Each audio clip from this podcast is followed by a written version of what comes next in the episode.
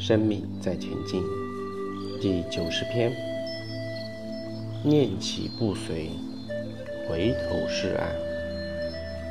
那你的命运，你的人际关系，把生命状态活成这个样子，把事情做成这样的结果，有没有受限于最初的起心动念？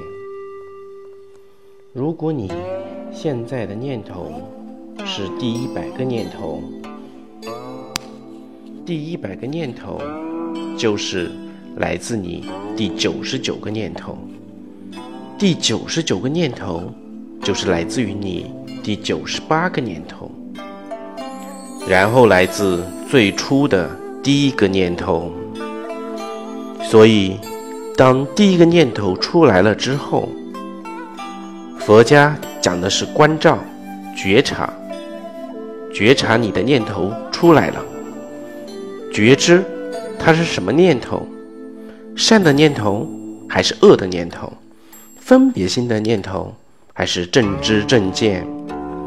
一觉察到是不好的念头，马上透过觉察觉知到这个念头是不好的念头，马上知非即舍，觉察到自己的念头。